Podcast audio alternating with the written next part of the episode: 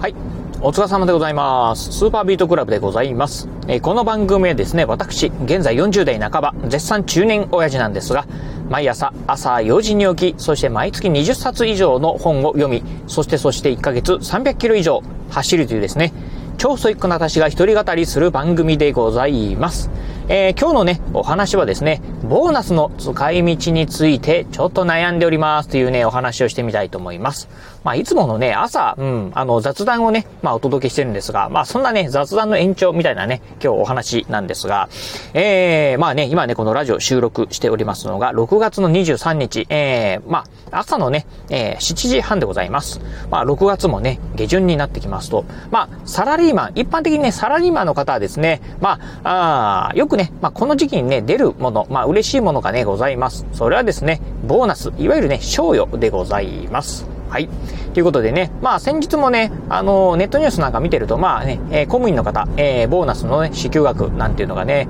まあ出ておりました。平均まあね、何十万とかいうね、支給額が出てて、まあなんかなかなかね、公務員の方っていうのはですね、あれですね、ボーナスの平均支給額っていうのが大っぴらに公表されるんで、なんかね、こっぱずかしいところもあるのかなと思ったりするんですが、うん、まあそんなね、えー、まあ、賞与、えー、夏の賞与なんですが、まあ一応ですね、私もですね、サラリーマンをしておりますと、まあ夏よ、夏の賞与がですね、えー、まあ、うん、来週、再来週ぐらいだったかな、えー、出る予定でございます。まあ、あのー、しがないね、あのー、地方の、まあね、えー、サラリーマンなんで、まあ、出る賞与の金額っていうのはね、ほんとね、まあ、知れてるもんではあるんですが、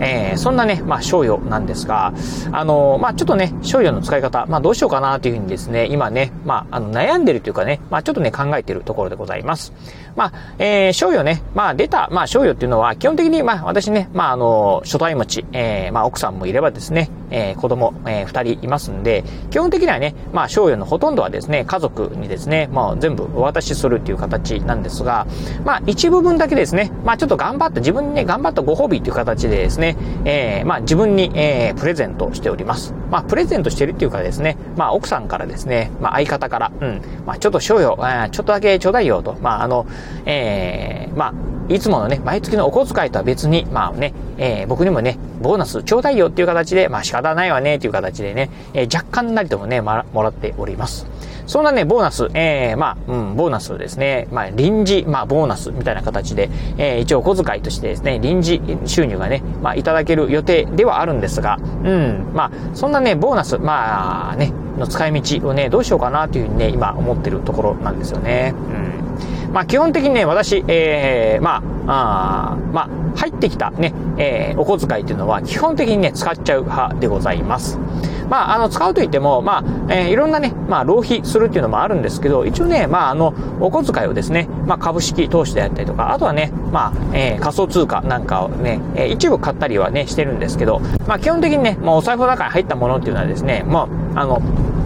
じゃんじゃん使う派でございます。まあ、例えばね、家族を食事にね、えー、まあ、連れて行ったりとかですね。あとは、まあ、アマゾンの中でね、私大好き、あの、ガジェット系がね、大好きなんでね、ガジェットなんかをね、えー、よく買っております。このね、ガジェット系ね、よくね、買うんですけどね、やっぱりね、なんか買ってね、失敗だったなーっていうものが結構多いんですよね。なのでね、まあ、本当いわゆる散財をね、えー、してるんですが、まあ、そんなね、まあ、あ私なんですが、今年のね、このね、ボーナスに関しては、ちょっとね、使い道をね、変えようかなというふうにね、思っているところなんですよね。うん。まあ、それは何にね、使おうかなと思ってるかというとですね、まあ、両親にですね、まあ、何かね、まあ、プレゼントでもしようかなというふうにね、思っているところでございます。というのもね、えっ、ー、と、今月、えー、2週間前ですか、えー、先日ね、えー、私、まあ、実家の方にですね、帰省しておりました。えー、実家に帰省するのはね、半年ぶりでして、まあ、さらに行くとですね、まあ、このコロナ、あコロナ、うん、新型コロナウイルスがですね、まあ、騒動が始まってですね、ほんとまだね、数回しか、えー、3回だったかなぐらいしかね、帰ってないんですよね。帰省してないというとこで。まあ、うん、2週間前にですね、半年ぶりにですね、帰省してみたんですけど、あまあね、えー、気づけばね、えー、うちの両親もですね、まあ、あの、もう今年で70代になると。うん、えー、うちのね、おかんはね、もう70歳になりました。そしてね、親父の方はですね、この8月で70歳になるということで、まあね、60代というとですね、まあまだまだ若いのかなと思ったんですが、70代に、ね、なってくると、やっぱりね、ちょっとね、えー、今後のことをいろいろと考え、考えないといけない。まあまたね、まあやっぱりね、こう、うん、まあ体力的にはですね、急にまあ衰えてくるっていうのがね、70代なのかなっていうふうに思うとですね、やっぱりね、体をね、いたわってあげないといけないのかな、なんてね、ことをね、ちょっとね、思った次第でございます。まあそんな中で、まあね、ちょっとね、じゃあ自分のボーナスの使い道、まあね、えー、両親に対してね、使おうかなというふうにね、今思ってるところなんですよね。うん。で、まあね、いくつか候補をね、挙げてるところでございます。まあ一つはね、えー、まあ旅行ですよね。うん。まあ旅行をね、まあプレゼントしようかなというふうに思ってるんですが、えー、まあただね、えー、うちのね、親父の方はですね、まあ今ね、人工透析をね、まあ受けてると。えー、2日に1回ね、人工透析受けないといけませんので、えー、遠出ができないんですよね。うん、なのでね、まあ近場でですね、まあ日帰りで行く、まあもしくはね、1泊2日でね、まあ県内、えー、の旅行になるかなっていうところですよね。うん。ちょっとね、やっぱりね、透析なんて受けてると、基本的にね、あんまりね、まあ旅行、まあね、泊まりっていうのはね、難しいっていうところあるんで、まあ日帰りになっちゃうのかなと。まあ日帰りという風になってくるとですね、なかなかね、こうね、旅行プレゼントするっていうのはね、難しいなっていう感じでございます。えー、そしてそして、えー、まあね、えー、他にもね、まあなんかね、うん、あの何をプレゼントしようかなというふうにね、考えているところでいくとですね、えー、一つね、あのー、空調服ですね。うん、今ね、このね、空調服っていうのもね、考えているところでございます。えー、空調服、まあね、あのー、皆さんもね、えー、ご存知の通り、まあよくね、あの、建設現場でね、まあ作業員の方がですね、よく着ているね、あの服ですよね、あの、ふわーっとね、こうね、えー、まあ、まあ、服がね、膨らんでる、風がね、吸い込んで膨らんでる、あの服でございます。っていうのがね、まあ、あの、うちのね、えー、両親ともどもですね、あの、家庭菜園が大好きでね、まあ、あの、なんだったかな、えっ、ー、と、近所、近所とはいえね、歩いてね、15分ぐらいの場所にですね、あの、畑を借りてですね、いろいろと、まあ、お野菜なんかをね、まあ、えー、栽培しているんですけど、うん。やっぱりね、これからこのね、夏になってくると、ね、外でのね、農作業っていうのがね、結構ね、まあ、大変になってくるのかなと。あやっぱりね、熱中症なんてね、なってくるとですね、やっぱり心配になりますんで、まあ、そういったね、まあ、熱中症予防のためにですね、空調服っていうのをですね、まあ、あ購入してあげようかなっていうふうにね、思ってるところでございます。ただね、私ね、このね、空調服っていうのを、あの、ね、まあ、いろいろとね、調べてる中で驚いたんですが、空調服って結構高いんですよね。うん。あのね、私が大好きな、あの、ワークマンなんかでもね、見てると、空調服っていうのが、あの、え、まあ、今回ね、私もよく初めて知ったんですけど、いわゆる服とですね、ファンとバッテリー、これってね、別々でね、売ってるみたいなんですよね。うん。でね、この、えー、まあ、3つ、3点全部ね、揃えるとですね、1万円をね、優に超えるというふうなね、えー、まあ、代物でございます。うん、まあ、だいたい1万2、3000円ぐらいですか、1着、うん、ぐらいするんで、まあ、2着買うとですね、まあね、2万5千円、えー、まあ、それ以上するっていうふうなね、感じになってくるんで、ちょっとなかなかのね、出費になるなというね、思っているところでございます。まあ、あのー、そうですね。まあ、親父の方はね、まだいいのかなと。まあ、あの、農作業ね、えー、結構バリバリやってるのはね、うちのね、おかんの方なんで、まあ、おかんの方にですね、まあ、買ってあげようかな、みたいなことをね、考えてるところでございます。まあ、ただね、この辺もですね、まあ、えー、子供の方がね、まあ、これがいいんじゃないかなと思ってね、買ってあげてもですね、なんかね、あの、親はね、あんまり気に入ってないっていうこともね、あったりするんですよね。うん。っていうのが、あの、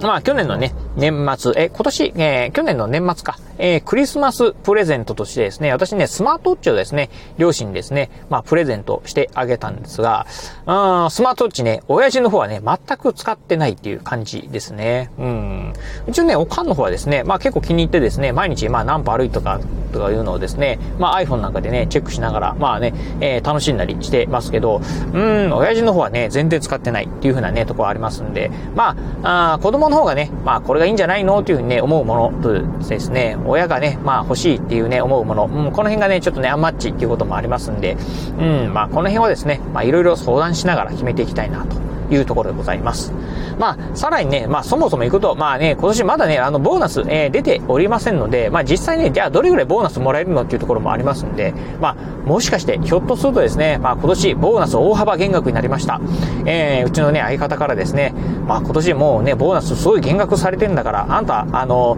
えー、あなたへのね、ボーナスは、うん、なしよ、みたいなことをね、言われる可能性もあるのかなと。うん、ということを考えると、まあね、今からね、ボーナスもらいまうからね、あの、両親へのプレゼント、なんていうのをね、ちょっと考えてると、うん、えー、まあ、えー、ボーナス支給日にですね、ショックを受けるかもしれないんで、まあ、ちょっとね、まあ、どうしようかな、程度でね、まあ、考えてみようかな、というふうにね、思っているところでございます。まあ、多分ね、例年と同じぐらいの金額のね、えー、まあ、賞与もいただけるんじゃないかな、というふうに思ってるんですが、まあ、こればっかりでですね、ちょっとね、どうなるかわからないところもありますんで、まあ、そんな、若干ね、まあ、あまあ、どうなるかな、というのをね、そわそわしながら、まあね、ボーナスの支給日待ちたいなと。そしてね、ボーナス、まあ、支給されたらですね、まあ、ちょっとね、両親への何かね、えー、プレゼント、なんていうのもね、考えてみたいな、というふうに思うところでございます。